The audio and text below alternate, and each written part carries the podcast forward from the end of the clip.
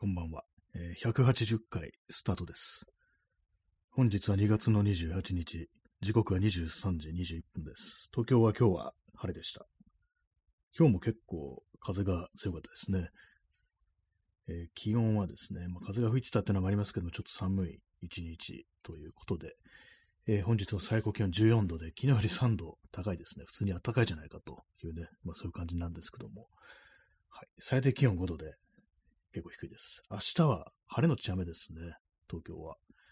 13度、最高気温13度、最低気温4度という感じで、最近なんか雨が多いような気がしますね。はい。えー23時22分、2月の28日。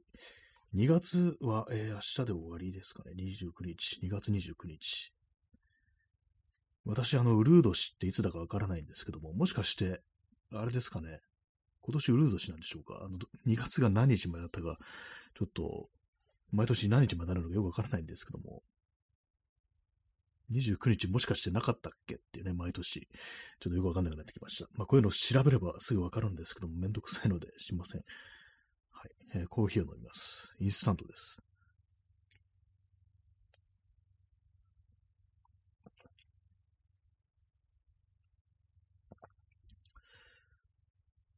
もしかしたら、あの、ツイッターに告知をしてなかったかな。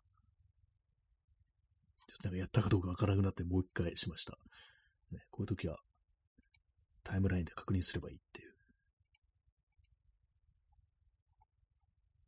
あさっきやってますね。なんか、え間抜けなことしてますね。一個消します。はい。なんか二回、二回告知しちゃいました。はい。えー、そういうわけで始まりました。第180回、ね、霧のいい数字ですけども、P さん出遅れました。ありがとうございます。ね、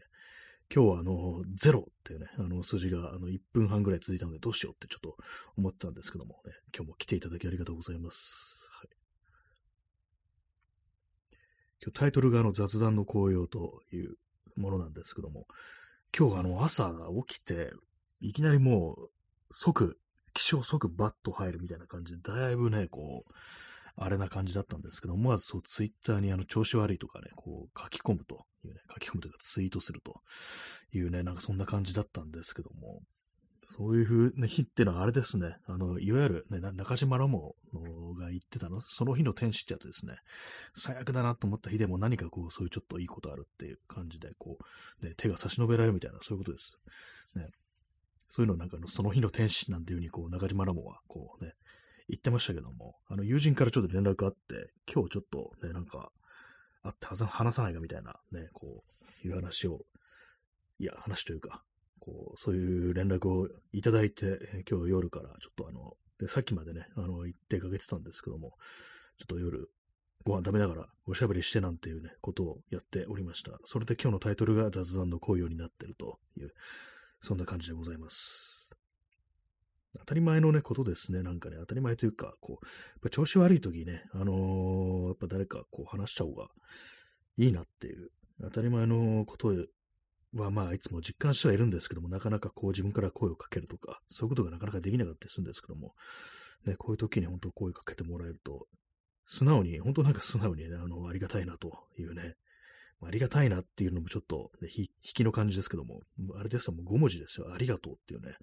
これしかないですね、本当にね。はい、えー、インスタントコーヒーを飲みます。まあ、気象即バッと入るってね、もうだいぶこう、あれですけども、やっぱこう、なね、根元じゃない、根元ってなんだ。枕元って、スマホ置いてますよね、皆様も。ね、起きてすぐそれ見る。で、なんかツイッターとか、ね、X ですけども、ね、見て、で、なんかこう嫌なニュースとかこう流れてきてて、嫌な人が、ね、嫌なツイートとか、ね、あ、の、フォローしてる人じゃないですよ。なんかこう予想を見に行ったら、なんかこう、うわ、なんかひどいこと言ってんな、みたいな。そういうのをこう目にしたりして、気象即バッと会えるっていうね、これまあ、あの人間よくやりがちだと思うんですけども、まあ人間って大きく言いましたけども、私だけかもしれないですけども、これがまたなんかこう、その、一日を台無しにするっていうか、一日どころかもうね、あの、年単位でこう、人間の精神みたいなものをこう蝕んでいくんだなっていう、そういうこと思うんですけども、やらない方がいいって分かってるんですけどもね。まあね、SNS、SNS 以外にも、ね、あれですよね。普普通になんかインターネットそのものが、そういうなんかこう、嫌なね、こう、まがまがしいものが流れてくるところであるみたいな、まあそういう認識にこう、私はこうなっちゃってますけども、まあ使い方によるんでしょうか。人によってはなんかいろんなね、こう役に立つことだとか、面白いことが書いてあるなんていうふうにこう、思ってる人もまあ、いるんでしょうね。まあそういう人間でこうありたかったとは思うんですけども、私はそうではないっていうね、感じで、なんか嫌なことがね、こう、暗くなることがたくさん書いてあるな、みたいな感じでね、でも見てしまうという、まああの、ちょっと自傷行為ですよね。そんなことばっかりやってしまっているという感じなんですけども、そういう感じでこう、すごいバッと開いた時にね、まあ、なんとかこう、ね、ちょっとしたの光みたいなものを差し込んだというね、そんな感じですね。やっぱりこう、ね、その一日とか、ね、まあ、次の日とかに、こう、ちょっとその楽しみな予定というか、ね、いい、こう、プラスのね、こう、感情をね、こう、呼び起こすようなそういう予定があると、やっぱこう、だいぶその一日が、こう、マシになりますね。マシになるって言ったらあれですけども、何かこう、ちょっと、もう少し、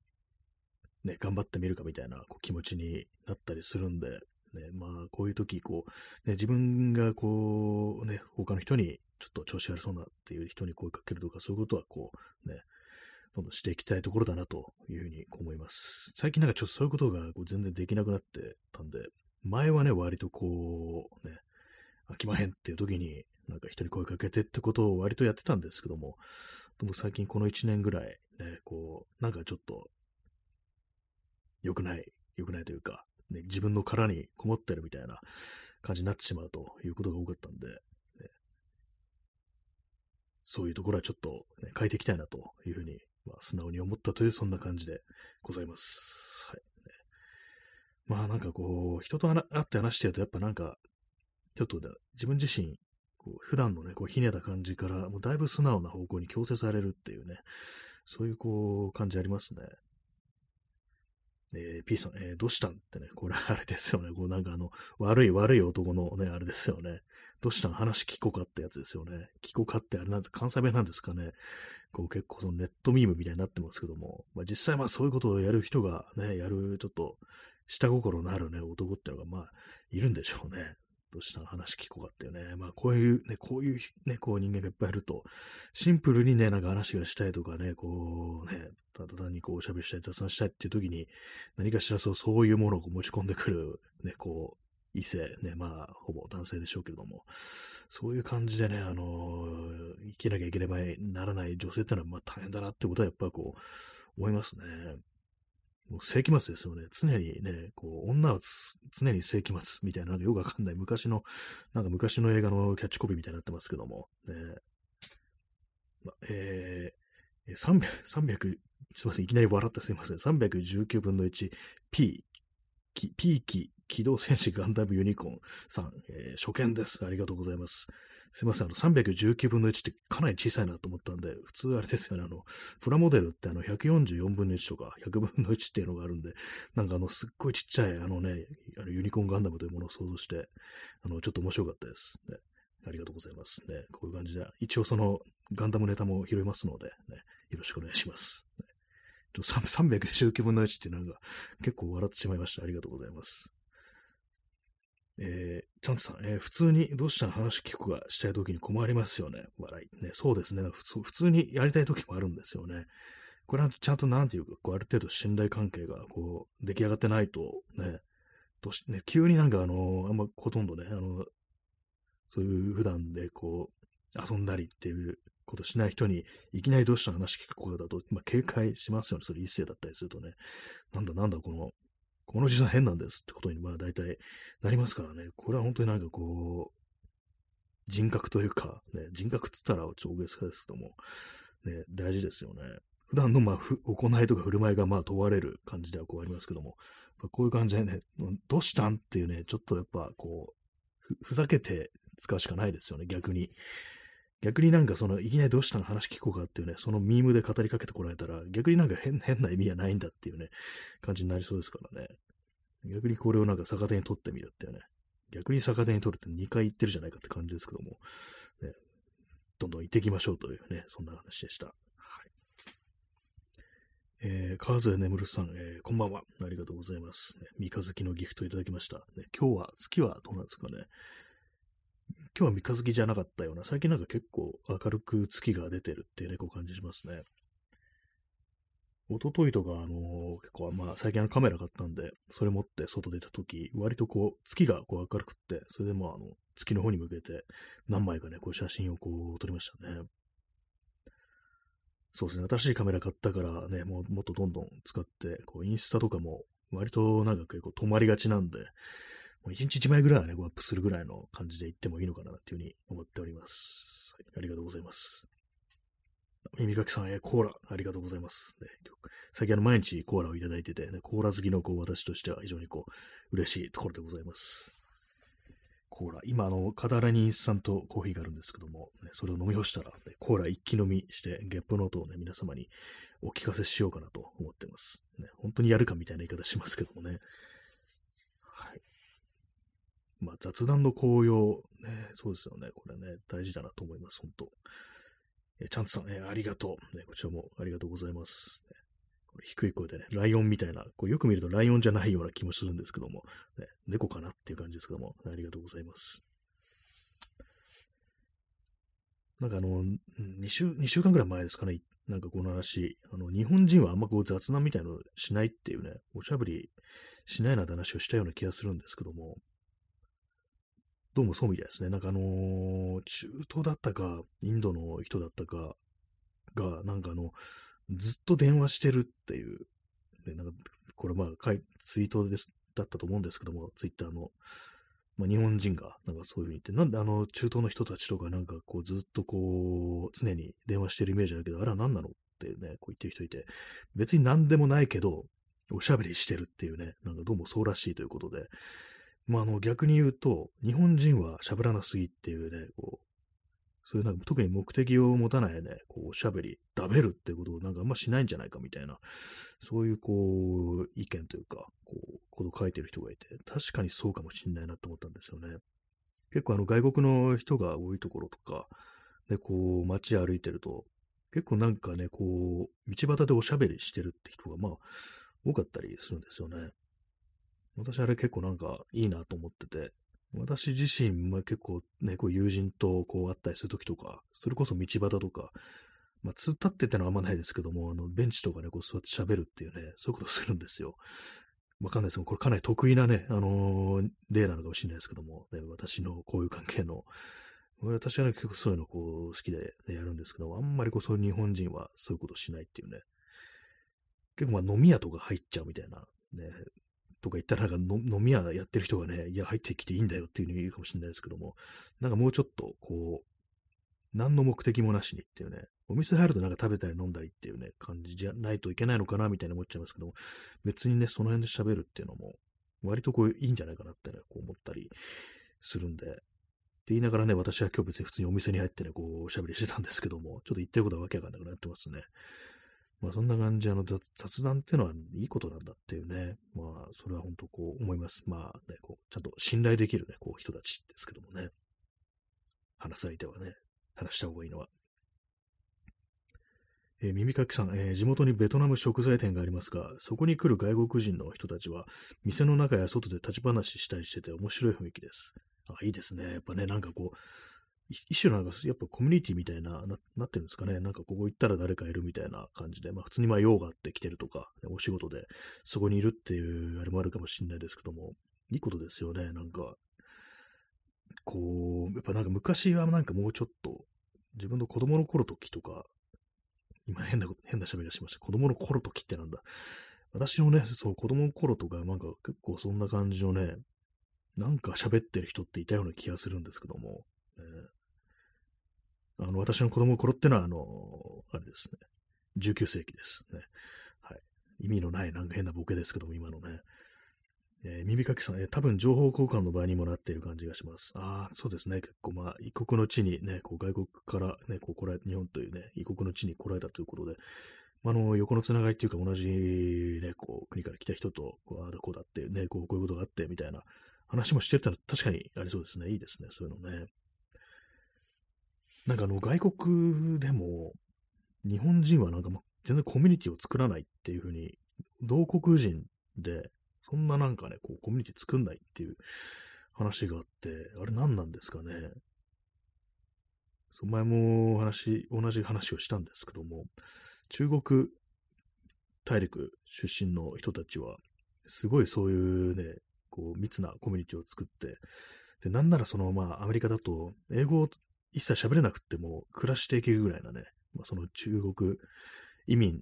たちの間で、まあ、その経済圏みたいなのがこできてるっていうね、まあ、その中で商売やって、中国語で使って商売してっていうね、仕事してっていうのがこう出来上がってるっていうのがあって、それはなんかすごいことだなと思いましたね。ずっとアメリカに住んでるけれども、中国語しか喋れないで生きてるっていうね、そんな感じの人たちも結構ね、おじさんおばあさんとか、割とこう、いるみたいです。で、やっぱあの、日本人だと、ね、あの、まあ、同じアジア人ということで、あの、なんか中国人だと思われて、ね、なんか君は中国語喋れないのかみたいなことを言われたりして、いや、違うんですけども、みたいな、そんなことがあるなんていうね、この話を聞いたことがあります。えー、チャンツさん、えー、なんででしょうね、えー、日本人は日本人が嫌いで海外に出てくから、ああね、まあなんかやっぱ同国人をなんかちょっと嫌だなみたいなふうに思ってるっていうことなんですかね。ちょっとあんまりこう、私もよく知らないんですけども、私の身の回りでこう、日本から外国に移住してずっといるっていう人も、ね、まあ、いないですね。まあ、親族で、まあ、ヨーロッパの方行った人は、こう、いるんですけども、まあ、どどうしてるのかとかね、まあ、ちょっと遠い親戚なんでよく知らなくって、ね、なんでなんでしょうね、これね。なんかあのー、よくね、あの、勉強とかしに外国行ってると、日本人同士でつるんじゃダメだっていうね、なんかそういう、それはあの、英語とかの勉強にならないからダメっていうね、なんかそういうこと言われたりしますけども、それが変な風に作用してるっていうのももしかしたら、こう、あるんですかね。なんかちょっとある意味、生真面目にそういうこと考えてるから、日本人は、日本人同士でつるんじゃいけないみたいなね、なんかそんな感じになったりするんですかね、もしかしたらね。わかんないですけども。ちょっとあの、パーカーのジップを上げます。えー、耳かきさん、えー、大人が喋ってて暇になっている子供は、えー、大人が喋ってて暇になっている子供は床に座っておもちゃで遊んだりしてていい雰囲気です。あ、いいですね。これね、なんかこう、ね、おのおの好きにやってるというね、昔っぽいね、風景でありますよね。そういうのはまあ、昔は日本にもあったっていうね、まあ、今もあるのかもしれないですけども、ね、勝手になんかこうね、子供たちが思い思いになんかやってるっていうのは確かにですね、子供がいるとなんかやっぱあの、雰囲気明るくなりますからね、なんだかんだでね。まあ子供苦手って人もいるかもしれないですけども、私はあんまそんなこう嫌いじゃなくて、まあ賑やかでいいんじゃないかななんていうことを思ったりするんですけども、ね、大人のおしゃべりね、ちゃんと喋ってるんだ、偉いなって思いますね。えー、P さん、えー、日本人のコミュニティ、階層に分かれて外交官家族コミュニティみたいのが歴史修正主義の温床に、えー、なでしこ名乗って記念碑への破壊活動に勤しむ。ね、あ外交官ね、そうですよね、外交官の、ってなると、まあ家族ね、こう全員であのあっち、外国に行くとありますけども、なんかそういうコミュニティあるって言いますよね、外交官のね。で、やっぱりなんかその外交官なんてものになれるっていうのはやっぱ上の方、ね、非常にまあ社会の、こうあれでね、こう、上の階級っていうのはまあ、ね、風にはなると思うんですけども、そこがな、そこのコミュニティが歴史修正主義の温床に行って結構、あれですね、そう、海外に行ってなんか右翼みたいになるっていうね、日本人結構いるみたいですからね、そこがなんかやっぱ同じ、なんか同質性の高いところで、こう横で繋がって、ね、そういうなんか非常にこう、ね、嫌な感じの、ね、あのー、腐った空気が、ね、醸成されるっていうことなんですかね。なでしこを名乗って記念碑への破壊活動に勤しむって、記念碑っていうと、あれですかね、あの、群馬であったあの、ね、あれは慰霊碑ですね。朝鮮人虐殺慰霊碑っていうのがあって、それをなんかあの、ね、ぶっ壊したっていうね、こう、あれもちょっとかなり異常な感じしますよね。あるものをね、こうぶっ壊すっていうね、感じの、非常になんか嫌なこう洗礼になったな、みたいな感じあるんですけども、この記念碑っていうのはもしかしてそのことなんですかね。なんかいろんなところで記念碑壊してそうな気もしますけども、ね、なでしこなのってってね、なんだなでしこって感じですけどもね。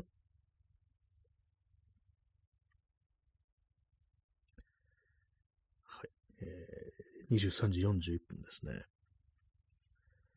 まあ、喋るってことはまあ、大事だなっていうね、ふうに思います。なかなかあの、気分よく雑談するっていうことは、ね、結構こう、日本人、日本人、特に日本人男性、ね、割に難しいっていうか苦手なんじゃないかなってことが、こう、あるんですけども、どうですかね、自分自身振り返ってみて、ね、あのー、うん、まあ大丈夫だと思います。大丈夫だと思いますって。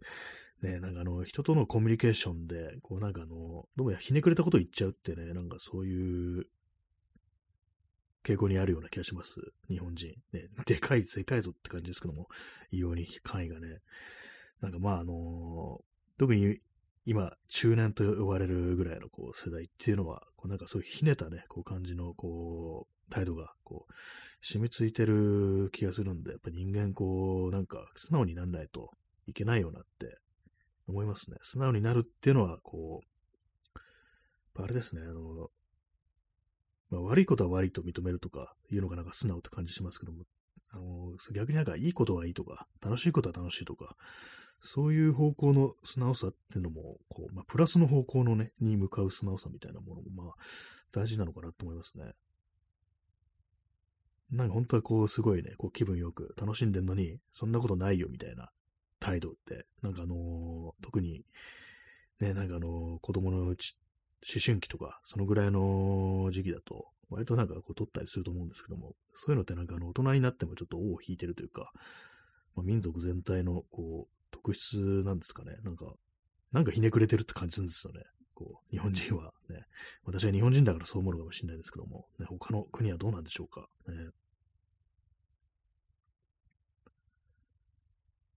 まあ、雑談の紅葉ということで、まあ、このラジオトークも一種の雑談とこう言っていいんですけども、ね、こういうことを毎日やってると、やっぱりかなりこう、ね、すっきりするところもあるのかなっていうふうに思います。まあ、ただね、これだけでなく、やっぱりこう、実際、こう対面でこう人と会って喋るっていうね、そういうことはね、やっぱこう、定期的にやりたいよなと思うんですけども、なかなかこう、やっぱね、こう、難しくて、ね、今日あったね、こう、友達ともそんな話したんですけども、みんなどうしてんだろうっていうね、なんかツイッターとか最近見てもいないんだけどっていうね、なんかそんな話してて、だよねっていうね、なんか感じでしたね。みんなどこに行ったんでしょうかみたいなことをね、ああいうとこ見ると思うんですけども。まあなんかあの昔は本当なんかね、あのツイッターというものが非常にこう盛んだった頃っていうのは、あれね、見て、あみんな元気にしてるなみたいな、そういう感じで、あのー、ちょっとね、あの、消息がわかるぐらいのレベルで、まあそこ、人がこういたなんていうね、ことがあったんですけども、最近はそのね、無事かどうかを確認するのに SNS というものは使えなくなってるって感じですね。もう直で連絡取るしかないっていうことで、まあ、そうするとちょっとあのー、ね、少し、あれが、ね、ハードルが高くなるっていう感じで、で何かそういう場場みたいなのがね、こうあったらばいいんですけども、まあ、あるいはもっと気軽に連絡を取るとかね、まあ、そんな感じで、まあ、あんまりこうね、ずっとね、こう、連絡し続けても、ちょっとあの、鬱陶しくなるんで、それはもうね、こう、塩梅というものがこう大事かなとはこう思うんですけども、なかなかちょうどいいっていうのはね、こう人間難しいですよね。はい、えー、コーヒーを飲みます。コーラって言いそうになりました。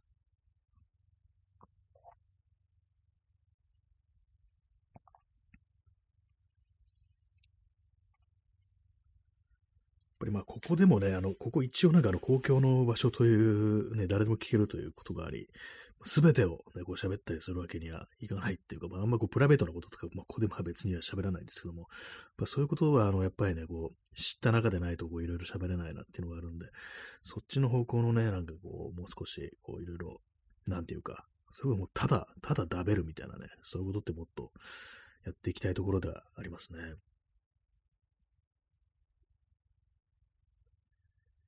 ね、なんかもっとこう、喋るということを、なんかあの、寡黙なのがいいと。まあね、それはそれでなんかいいところもありますけども、であんまりなんかそれがこう、ね、身に染みついてしまうとちょっと辛いところがあるって感じですね。まあでも、こうね、さっきあの、その外国の人、まあ中東だったかインドだったか、そのこら辺の人は、こう結構家族と非常に喋れって言いましたけども、家族ってね、あんま喋んないですよね。わかんないですけども、お前だけだとかやれたらそうかもしれないですけども、ね、なんかその辺の感覚、やっぱその、一番近い、ね、こう、ところにいる、ね、ホモ・サピエンスである家族というものに対して、ね、こう、ちゃんとコミュニケーション取らないっていうのは、やっぱこう、なんか人生全体に、こう、あれですね、あんまこう、まあ、影響を及ぼすというか、そういう感覚はあったりして、私は、まあそうですね、そんなにこう、取らないですね、やっぱ。よくあのー、兄弟、ね、男、ね、男兄弟ってあんまこう、喋らないっていう人が多いと思うんですけども、どうなんですかね。まあ世の中広いから仲のいい兄弟もいると思うんですけども、私のこう、身の回りとかで、こう聞くと、ね、兄とか弟とか、やっぱ全然喋んないよっていうね、感じの人が多いですね。割となんか姉妹っていうのは、こう、コミュニケーションを取っているような、こう、気がするんですけども、こう、男っていうね、のが入ってくると、あんまなんか、急になんかあの、コミュニケーションを取らなくなるような感じがしますね。兄、弟、妹っていうね、感じ。ね、姉と弟って、割と取ったりするんですかね。よくわかんないですね、なんかね。人によるって感じですけども、でも、私のね、こう周り聞くと、やっぱあの、ね、兄と全然口聞いてないとか、弟と全然こう、コミュニケーションないっていうね、そういう人がなんかほとんどだっていう感じがありますね。まあ、あのね、あれですよ、あの、リアム・ギャラガーとね、ノイノエル・ギャラガー、今ではこう全然ね、あの、やってないんでしょうね、コミュニケーションね。えー、耳かきさん、えー、友人の友人で、兄弟でノイズバンドやってるけど、超仲悪いというのは知ってます。あ、そうなんですね。でそそれこそはリアムとノエルみたいな感じですかね。あれも仲悪いというよりは、なんかあの、しょっちゅう喧嘩してる感じですかね。えー、兄弟でノイズバンドや、一緒にやってるけど超仲悪い。やってから悪くなったんですかね。それともノイズバンドだからなんか仲悪い。それはなんかちょっと偏見というか、なんか、なんかおかしな人がやってるみたいな感じにな聞こえちゃうかもしれないですけども、ね、音がうるさすぎて、あの、コミュニケーションがうまく取れてないみたいな、ね、まあ、ずっと音出してるわけじゃないぞって感じですけども、ね、超仲悪い。ねゆいかきさん、えー、一緒に暮らしてるけどよく殴り合いの喧嘩してるらしいです。ああ、一緒に、一緒に住んでて、一緒にバンドやってて、で、超仲悪くて、ね、殴り合いの喧嘩してるっていう。ああ、なんかね、でもなんかこの殴り合い、よく殴り合いの喧嘩してるっていう風に聞いちゃうと、やっぱね、こう変な、こう偏見ですけども、喧嘩するほど仲がいいみたいなね、くらいのね、あの、もうこれフィクションですよね。普通に殴り合いしてたらね、あの、仲悪いと思うんですよね、やっぱりね。そうですね、それは確かに超仲悪いかもしれないですね。なんか、こう日常生活でノイズ出してたらね、あの、あれですけどもね。えー、P さん、えー、弟と仲悪いです。弟の結婚式に家族で自分だけ呼ばれませんでした。ああ、結構あれですね。結婚式呼ばれてないってなると、ね、なかなかのって感じしますね。そうですよね。わざわざ呼ばない。呼んどいた方が、あの、なんかめんどくさいことにならなくて済むっていうのは、こう、あると思うんですけども、ね、自分だけ呼ばれませんでしたって、結構、まあ、あの、亀裂っていう感じが、こうしますね。なかなかちょっと厳しいエピソードに、こう、あれになってるような気がしますけども、ね。え、耳かきさん、え、兄が弟が寝てる時に財布から金を抜き取って、弟が下打ちすると、兄が逆ギレして殴りかかるということがあったと聞きました。もう取るんですね。お金抜き取ってっていうね。下打ちなんですね。そこでやめろよっていうんじゃなくて、ね、それで殴りかかるっていう。まあ、仲悪いかもしれないですね、これね。殴りかかる。ね、抜き取るんですね。抜き取り、スリですね。家庭内スリですね。これ完全にね。これはちょっと、ね、どういう事情かわからないですけど、まあ良くないですよね。まあしょっちゅう殴り合いの喧嘩。ね、殴り合いの喧嘩しょっちゅう。ね、結構まあ厳しいですよね。顔が常になんかあの、ちょっとあざみたいなのあるみたいな感じですからね。はい。というわけで延長しますかね。第2部という感じで、ね、ちょっと遅いですけども。け なんか謎の喧嘩エピソードっていう感じでやってますね。えー、飲みます、コーヒーを。まあ、喧嘩するほど仲がいいとか、ね、あのー、こう、そういう感じのこう雑なコミュニケーション、雑、コミュニケーションじゃないですけども、ね、なんか悪いのがいいみたいなの多分間違いですよね、多分ね。はい、そんなわけで第2部始めたいと思います。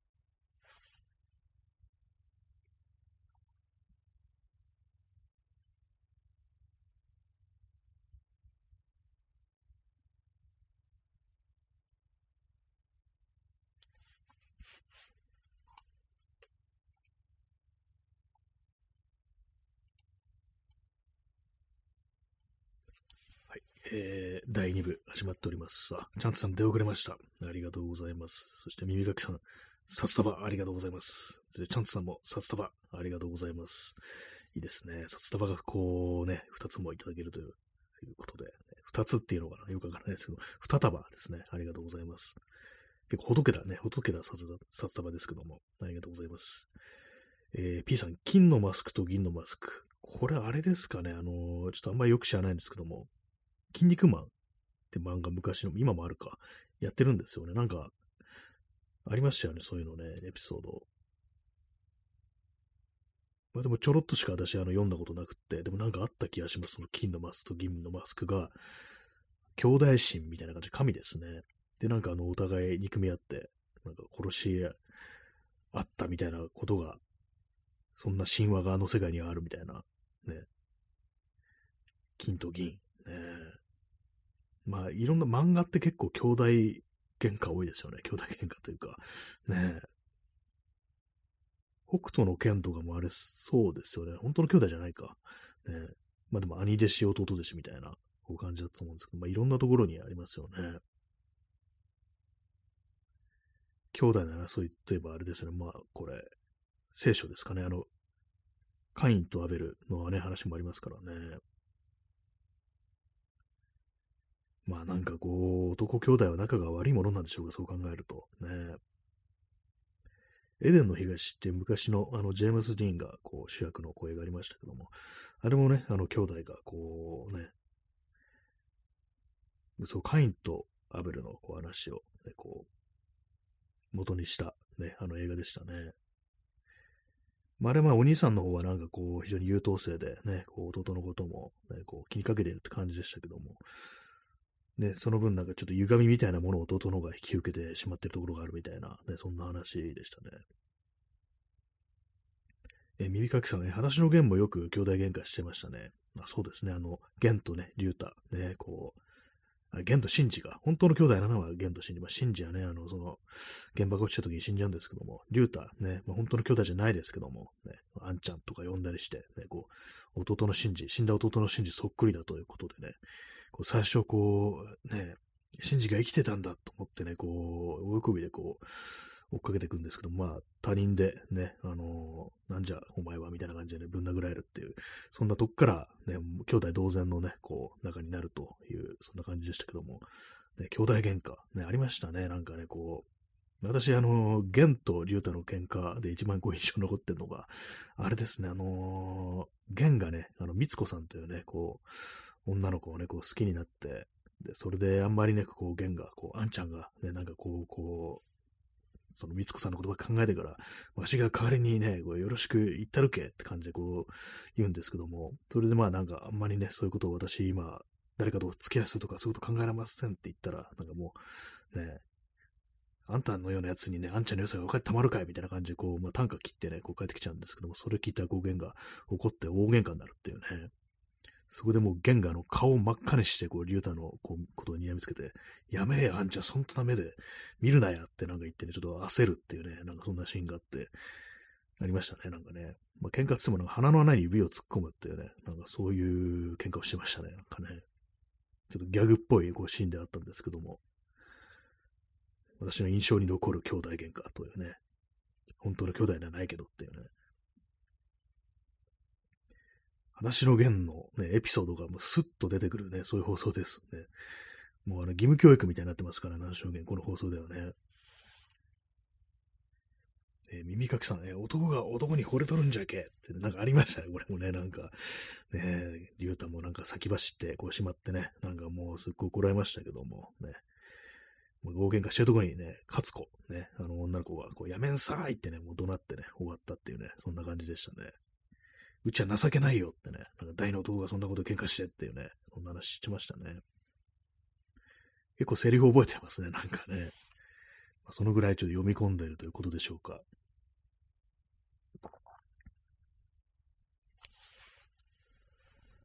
ね、まあなんかその、よくありますよね。なんかその昔のこう漫画とかドラマとかで、ね、こう、まあ一緒仲のいいね、こう親友だとか、ね、まあそういう、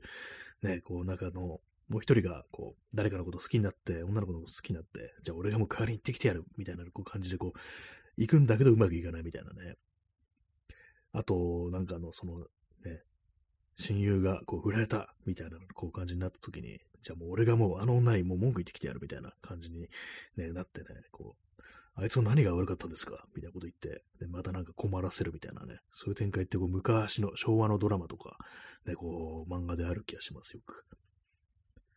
え、耳かきさん、あの狭い平屋の中で険悪な空気になったらきついですね。そうですね。あそこなんか逃げ場のない感じですから。ねえ、まあ、前時はまあ、玄とか竜太、どっか外に出ていくんでしょうけども、ね寝るとき、ね、寝なきゃいけませんからね。ねバラック、ね、建てましたからね、こうみんなで頑張ってね。焼け跡から廃材を拾ってきてね、あの、釘もなんか拾ってきたやつとかで、トンカチで叩いて伸ばして、で、使えるようにしてっていうね、感じで頑張って作った、あのバラック、ね、あの中で険悪な空気になっちゃって、結構きついですよね。なんか、裸足の弦の描写が非常に細かい放送です。まあ、兄弟喧嘩はね、いろんな兄弟喧嘩ありますけども、まあ、仲のいい兄弟、も私ね、なんかあの友人で、昔の友人で、こう、結構仲のいい兄弟いて、あの、よくね、あの、ご飯とか一緒に食べたりしてましたね。あれですか、まあ、ちょっとあの、変わったあの、感じの、こう、住み、住み方。ね、こう、なんか部屋をね、別に借りてるみたいな、こう、感じで、ね、別にあの全然こう、その上京してきたとかじゃないんですけども、なんかそういう感じの兄弟だったんですけども、そうなると離れてるとね、あのちょっとそういう感じになるのかもしれないですね。子供の頃なんてのは一緒にこう、ね、住んでますから、ちょっとあれですけども、ね、なんかそう、中高生ぐらいからなんかそんな感じで、ね、あれでしたね。っていうと、なんか、ちょっとあの、個人情報みたいな感じになって、今、あれ、まずいかなってちょっと思ったんですけどもね。えー、チャンツさん、えー、私も何度となく読んでますが、新谷さんも、ここのリスナーさんもすごい記憶です。記憶力ですね。笑い。ね、そうですね。なんか、よく覚えてるなって、今自分でもそう思ったし、ね、耳かきさんのね、男が男に惚れてるんじゃけっていうね、こう、ね、セリフも、ああったって感じでね、皆さん本当こう覚えて、ね、お互いね、よく覚えておりますね、という感じですけども。ねまあ本当子供の頃はね、からね、こういうね、あのずっと読んでるものですから、やっぱなんか覚えちゃいますね。話の弦とこち亀はかなりね、覚えちゃってますね。そんな熱心なね、こう漫画読みというわけではないんですけども、話の弦レベルになるとね、さすがに覚えてくるっていう感じですね。広島弁とかね、こう私の弦でなんか大体なんか分かっちゃったんじゃないかなみたいなね、気がしますね。結構まあ普通にこう馴染んでくりますね。踊れ死後したるけっていうね、要は焼き、焼きを入れるみたいな、そういう感じですかね。なんか独特な言葉ありますよね。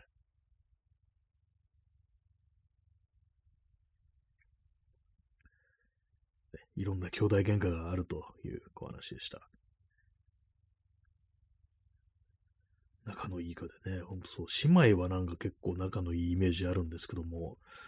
ね、兄弟、男の兄弟ってなると、うん、っていう感じですね。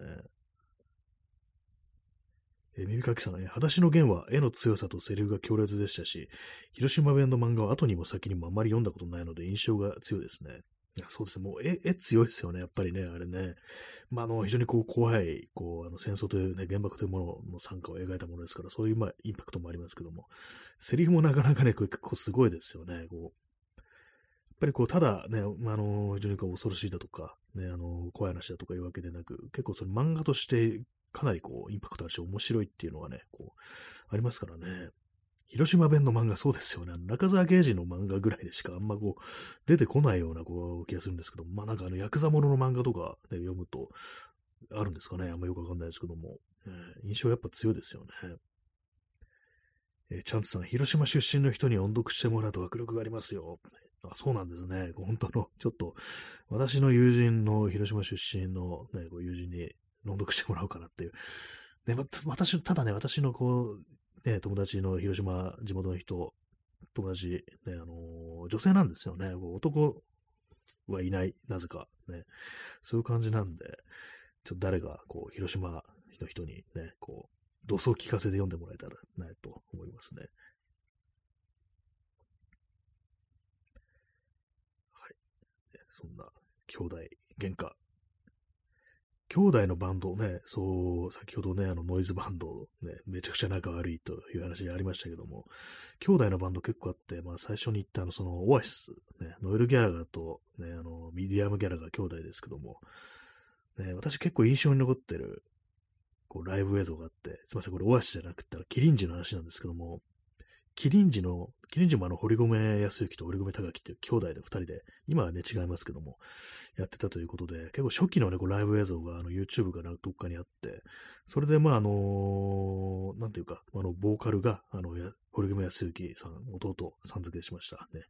なんですけども、お兄さんのね、こう、高木さんが、まあ、脇にギターとして立ってるんですけども、演奏しながらね、すごいね、康之が呼び捨て、ね、なんかチラチラチラチラね、兄貴の方をね、こう見てるっていうのがなんかそういうライブ映像あって、これはなんかあのー、ね、どうなんだろうと思いましたね。何かちょっとこう、すごい気を使ってるというか、なんというか、険悪な雰囲気になってんのかな、これみたいな。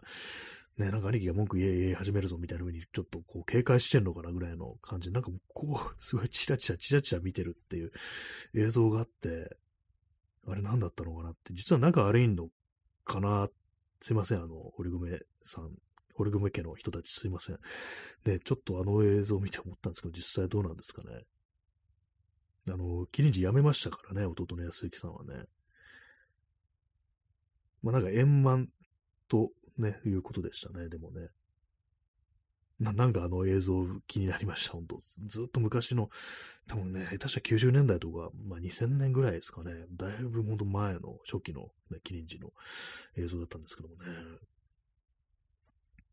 えー、P さん、えー、ヤンキー漫画の言う田中宏が、ほぼ全ての作品が広島を舞台にした暴力と家族をテーマにしたサーガ的なものになっています。ああ、これ私この人の名前知らないんですけども、田中宏。えー広島なんですね。なんかどうもこう、ヤンキーっていうと、あんまりこう、広島舞台ってイメージがなかったんですけども、広島2ヤクザのね、こう、どうもしても、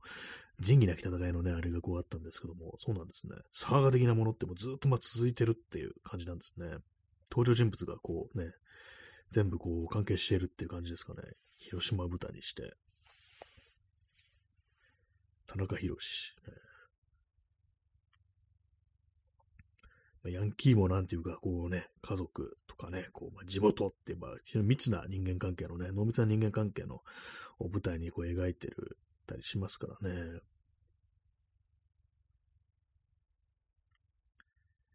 なぜか今日謎にこう兄弟のこう話になっておりますね。なんで兄弟の話になったのかちょっと忘れちゃいましたけども、ね、そう、あれですね、あの、男兄弟ってものは、あの、ちゃんとコミュニケーションを取らない傾向にあるって、まあそういう話でしたね。あの、おしゃべりしたりするのは大事だっていう話から、そこに行ったわけですね。あの、今思い出しました。まあ、行き当たりばったりでね、こう、どんどんどんどんこう展開していくもんだからね、なんだかわかんなくなる時もありますけども。まあ、兄弟のバンドっていうのは非常に多いですよね。姉妹のバンドはなんかちょっと少ないような、私が知らないだけかもしれないですけども、ね、他に兄弟のバンドっていうと、兄弟じゃなくていとこっていうのは、あの、あのイギリスのマニック・ストリート・プリーチャーズ。あれね、あの、ギター、ボーカルの、ね、ジェームス・ディーン・ブラッドフィールドという人と、ね、ドラムのショーンという人、ね、名字忘れました。いや、あの二人確かいとこだったと思います。ね、いとこっていうのも結構いるような気がしますね。えー、耳かきさん、えー、キセル兄弟ですね。あ、そうですね。こう、キセルってバンドありましたね。今、今も活動されてるんですかね。まあ、よく知らないですけども。えー、そう、兄弟ね、こう、いろんなとこにいろんなバンドありますよね、結構ね。どんな気分なんだろうってちょっと思うんですけどもね、お兄さんとか弟と、ね、一緒になんか活動するってのは、ね、あ耳かきさん、え明和電機も最初は兄弟でしたね。片方抜けちゃいましたが。あ、そういえばそうでしたね。あの、3人いたんでしたっけ？明和電機って。ね、そう、兄弟、ね、2人となんかもう1人みたいな感じだったような、ね。やっぱりなんかあの、ちょっと嫌になるんですかね、兄弟でこう、やってるとね。まあ、オアシスみたいな分かりやすい喧嘩っていうわけじゃなくて、なんかちょっともう一緒にやんのはもういいなっていう気持ちになるのかもしれないですね。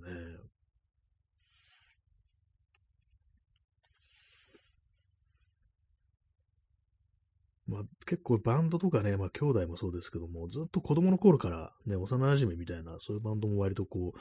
あったりしますよね。あの、ストーンローゼズっていうね、もう、イギリスのね、昔からこう、今はやってないのかな、バンドですけども。あれもなんか、こう、ボーカルのイアン・ブラウンとギタリストのジョン・スクワイア、確か幼稚園の時からなんかこう、最初になんか砂場で会ったみたいな、なんかそんな話してたと思うんですけども、なかなかの長い付き合いですよね。えー、耳かきさん、えー、 BAD HOP もメンバー多いけど、兄弟が割と中心です。あ、そうなんですね。私、ラップ界隈ちょっとあんまよく知らなかったんですけど、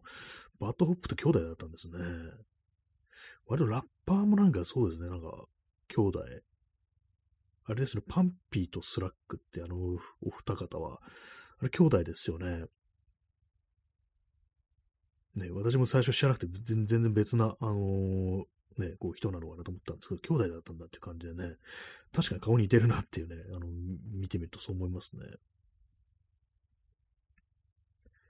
ね兄、弟、ね、ララップだとなんかちょっとその、まあ、家族っていう感じがなんか結構しっくりくるところもあるんで、ファミリー的なものが。だからなんかね、こう、割とこうスッと入ってくる気がするんですけど、バンバンドってなんかあのどんな気持ちになるのかなってね、ちょっと考えちゃったりしますね。あ、耳かきさん、えー、スチャダラも兄とシンコは兄弟でした。そうですね。これなんか一番すごい大事なっていうか、ね、こう、すごい有名なところ忘れてました。そうなんですよね。よく考えたらね。こう、あの二人は兄弟なんですよね。兄が兄ですからね。ほんと、そのままだって感じですけども。ね、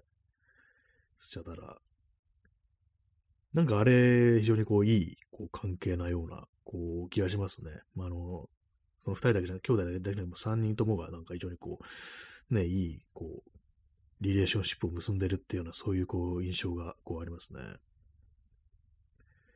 まあ、ずっとなんかこう、兄貴と一緒にこう活動したり、まあ、インタビューとか受けたり、ね、こうライブとかやったりって感じですけども、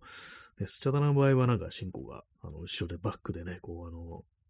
トラックをっていうことですからね、お兄さんの兄が、ね、こう、前に出てラップしてるという感じですから、ちょっとまあ、距離があるからっていうね、感じのかもしれないですね。まあ、兄弟のバンドね、こういろいろこういますけども、親子のバンド、まあでも探せばカントリーとかなんかね、なんかそういうのありそうですね、結構ね。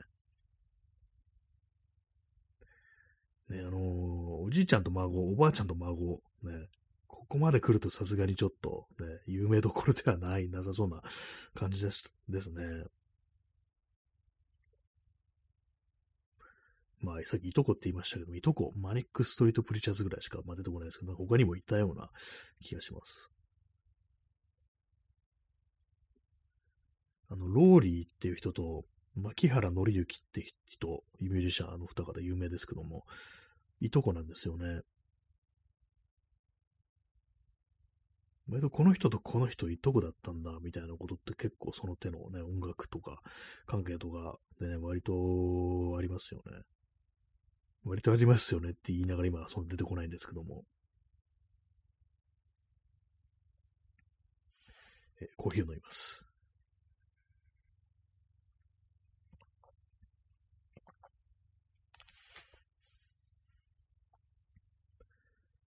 はい、えー、0時10分ですね。日付変わりまして2月の29日ですね。2月最後の日なのかね、もしかしたら。そうですね、木曜日。ね、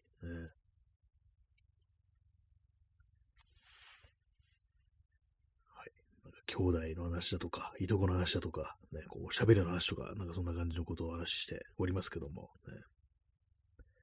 耳かきさん、えー、姉妹で思い出しましたが、あさりちゃんの作者は姉妹のユニットでした。あ、そうなんですね。そもそも二人なんですね。私、普通に一人であの書いてるのかなというふうに思ってたんですけども。漫画、漫画も結構あの一人かなと思ってたら二人って結構ありますよね。一人の名前だけれども、ね、二人で書いてるっていう。ねそうなんですね。姉妹でやってたんですね。わかりませんでした、全然こう。ね藤子不二雄は兄弟じゃないぞって感じですね。まあ、あの、幼馴染みたいなもんですけどもね。同時期の、あの、藤子不二雄と同時期の漫画家で、ちょっと名前忘れちゃったんですけども、兄弟だ、兄弟だったか双子だったか、ね、こう、ね、言いましたね。ちょっと名前忘れちゃいました。えー、耳かきさん、えー、昔、ゆで卵先生は一人だと思ってました。あ、ね、これさっき出た筋肉マンのね、こう作者ですよね、ゆで卵。ねえあの、そうなんですよ、二人なんですよね。そうだったんだって感じですね。どっちの人がどうっていう、私もそのぐらいの知識はこうないんですけども、ねえ、二人で書いてたんだってね、感じですよね。あ、P さん、え山根、赤鬼、青鬼、あ、そうですね、その人です。ね。最近私のツイッターのタイムラインにあの、時安の話がよく流れてくるんですけども、そうそうですね、そのお二方ですね。なんて漫画を描いた人なのか私ちょっと知らないですけども、ね、赤鬼、青鬼ってなんかすごい名前つけたなって感じですね。兄弟ユニットいろいろあるなっていうね、こう感じですね。あの、阿佐ヶ谷姉妹は姉妹じゃないんですよね、あの、二人はね。他人、他人なんですよね、なんか確か。ね、そういうのもありますよね。まあ、お魚さん、え、はじめまして。ありがとうございます。ね、今日ね、第2部というね、なんかよくわかんないタイトルやってますけども、あの、延長チケットがないんで、あのー、無理やり第2部っていう形で、あの、1時間やってるって感じですね。30分終わったらすぐにね、第2回を始めるっていう感じで、これはあのー、ね、手動の延長と呼んでおります、ね。今初めて言いましたけども。はい。金魚の、金魚のね、こうアイコンが可愛いですね。これね。はい。まあそういうわけで、なんかあの、兄弟のユニットとか、こうね、いろいろあるようなバンドとか、あと漫画家とかそういうね、こう、何かしらの表現行為をこうやってる人の中で、兄弟とか姉妹でやってる人ってね、結構いるなっていうね、話をしております。おさなお魚さん、えー、兄弟といえば、初期のキリンジというミュージシャンが兄弟です。あ、ちょうどね、さっきね、お魚さんがいらっしゃる前にその話をしてたんですよ。ね、あのね、二人兄弟ですけども、ね、あの、初期のね、頃のライブ映像、なんかあの、YouTube だったどっか見たんですけども、なんかすごいあの、弟の安幸さんが、あの、お兄さんの高木さんの方を、なんかチラチラ見て、すごいなんかあの、気を使ってるっていうか、なんかこうね、変な空気のライブ映像があって、あれ何だったんだろうっていうね、お話をさっきしておりました。ね、あの、検索者出てくると思うんで見てみてください。多分まだあると思います。えお魚さん、え、あとお笑い芸人のドクターハインリッキさんは双子姉妹。あ、そうなんですね。なんか名前は私知ってます。あの見た目はご知らないですけども、最近なんかちょっとツイッターとか見てたらその名前出てきて、ね、双子なんですね。姉妹で双子。割となんかそうですね。双子の姉妹も結構なんかいる気がしますね。ね、お魚さん、えー、そう、ヤスは兄を見てます。そうなんですよね。何なんですかね、あれね。なんかこう、実はなんか結構その緊張関係にあるのかな、みたいなことずっと思っちゃって。ね、なんか前にあの、ツイッターで、キリンジの二人がなんか殴り合いの喧嘩してるとこ見たことあるって書いてる人いて、その人も音楽やってる人だったんですけども、あの兄弟喧嘩すんだみたいなね、感じ、ちょっと意外でしたね。しかも殴り合いっていう。お魚さん、パワーバランスがありました。そうですよね。絶対お兄さんのね、高木さんの方がでかいですから、ね、水泳部ですよね。まあ、水泳部はあんま関係ないかもしれないですけども、だいぶなんかパワーバランスありますよね、あれね。殴り合いの喧嘩するんだって感じですけどもね。あとなんか下にもう一人弟さんいるらしいですね。音楽のやってる人ではないですけどもね。えー、お魚さん、殴り合わないけど、言い合いはあったっす。ああ、やっぱなんかそうなんですね。なんかそう私がなんかツイッターで見たら、なんか殴り合ってんの見たことあるっつってて、えー、本当？ってなんか思ったんですけども、ね、言い合いはまあ、こうあるでしょうね。やっぱね、どうしてもそういう険悪な雰囲気になるみたいなね、そういうのあったりして。なんかあの、ラジオだったと思うんですけども、ね、お兄さんのことなんて呼んでるのかって言われて、え、あ普通にあの、兄ちゃんって呼んでますとか、なんかあの、安幸がこう言ってて、あなんかそうなんだって感じでね、ま、ま、まあそうだよなっていう、思ったんですけど、そういうことをなんか改めて言わされるのって恥ずかしいですよ、なんかね。お兄さんのことなんで呼んでますかってね。まあなんか聞きたくなりますけどもね、そういうのね。え、耳かきさん、おすぎとピーコ。あ、そうですね。おすぎとピーコ、兄弟でしたね。どちらかもう亡くなってましたっけ？なんか結構その、認知症で、ちょっと大変だみたいな話があって、ね、あれもなんかこう、ね、ずっと、ね、仲良く二人で暮らし続けられたら、ね、よかったのにな、みたいななんかちょっと悲しい気持ちになっちゃうようなこうニュースがあったと思うんですけどもね、おすぎとピーコそうでしたね。割にやっぱいますね、結構ね。コーヒーを飲みます。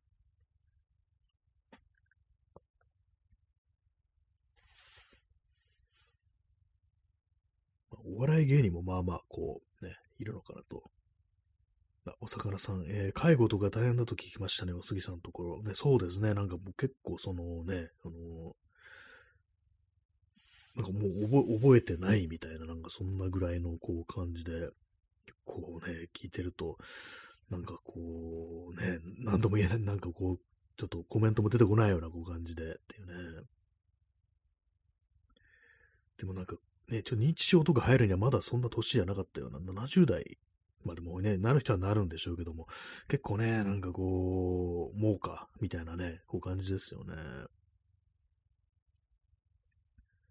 認知、認めて知ると書いてっていう感じですけどもね。他にね、兄弟のユニットだとか、バンドっていうと、なんか意外とパッと出てこないですね。ほんとオアシスぐらいしかね、こう出てこないですね。えー、耳かきさん、えー、行方不明のバンド親父も気になってます。あ、行方不明なんですね。それなんか最近、ね、聞かないですけども、そうなんですね。行方もわからないっていうね、なんかこう、どうなってるんでしょう。結構なんかそういう人、芸能人って見ないとね、こう忘れちゃいますけども、いる気がしますね。あ、P さん、松方弘樹兄弟。あ、そうですね。あの、松方弘樹と、えー、名字が違うんですよね。目黒、ね。目黒祐樹だと違う人か。なんかあの、そうですね。特に二人ですよね。実写版ルパン三世なんかやってた記憶あります。ね。弟さんの方が。ね、松方弘樹。ねえー、お魚さん、えー、ゆきさおりともう一人。あ、そうですね。そう、ゆきさおりという人。ね、ゆきさおりも歌を、こう、歌ってる人ですよね。人ですよねなんか結構曖昧なこと言ってますけども。ね、割にそうですね、あの、女性でなんか歌を歌う人、兄弟で、昔ね、なんか特に、昔のこう人だと結構いた印象がこうあります。あと割と二人ね、なんかこう揃ってて、ちょっと雰囲気似てると、なんか姉妹なのかなって思っちゃう、そういうバイアスもなんかありますね。阿佐ヶ谷姉妹とかね、姉妹じゃないんかいってね、こう感じありましたけども、ね。あと、加納姉妹は姉妹ではないと。確かそうですよね、あれね。ユニットっていうんですかね、よくわからないですけどもね。正確に何なのかわからないですけども。いろんな兄弟、姉妹おりますけども、ね。義兄弟、ね、そういうのもありますね。えー、お魚さん、えー、上沼恵美子さんとお姉さん、えー、海原康友さんとかこ、この人は私知らないですね。上沼恵美子は知ってるんですけども、お姉さん、ね、こう、いるんですね。これはあの、私、あの、ちょっと初めて知りました。えー、芸能界もなんかね、こう、こう兄弟でこう入るなんてね、お話は結構あったりします、ね。特にね、あの、役者さんとかね、あの、いますよね。女性。ね。えー、P さん、えー、ジャクソンズ、あ、そうですね、ジャジャクソン5、ね、そう、マイケル・ジャクソン、ね、ジャネット・ジャクソン、その他、その他っていうなって感じですけどもね、あれ、なんかすごいですよね。5人いて全員兄弟ですよね。なかなかすごい、こう、ね、あれだなと思うんですけども、ね。マイケルが末っ子なんですかね。ねメインボーカル、マイケル。ね、なかなかすごいですけども。まあ家族でね、ああいう活動するの結構大変そうだし、なんかマイケルもなんかあの頃結構ね、子供の頃からああいう感じで歌とか歌わされたりして結構大変だったみたいなね、お話もありましたね。結構あれですね、こう、いろいろネタになりますね、この兄弟のバンドとかね、アーティストっていうね、いろいろ本当たくさん出てきますね。お魚さん、えー、ビヨンセと妹のソランジュ。あ、そうなんですね。そうなんです。私、あの、ビヨンセにあの妹、ソランジュと妹がいることを初めて今知りました。ねそうだったんですね。そうだったっても何もあの初めて知ったんですけども、ね、妹がいたんですね。結構知らない、ね、知らない人が結構いますね。あ P さん、えランディが末っ子。あ、ランディ・ジャクソンが末っ子なんですね。なんかマイケルが、あの、歌ってるラメマイケルが一番ちっちゃいっていうね、こう映像とか見ると、そういうイメージがあったんで、ランディが末っ子。ね。ジャネット・ジャクソンはマイケルの妹なんですよね。なんかもうよくわかんなくなってきましたね。ママイケル自身がなんかかなりこう、なんていうか、こうマイケルすぎて、ね、あれですけどもね。あそんな感じで今日もご清聴ありがとうございました。さようなら。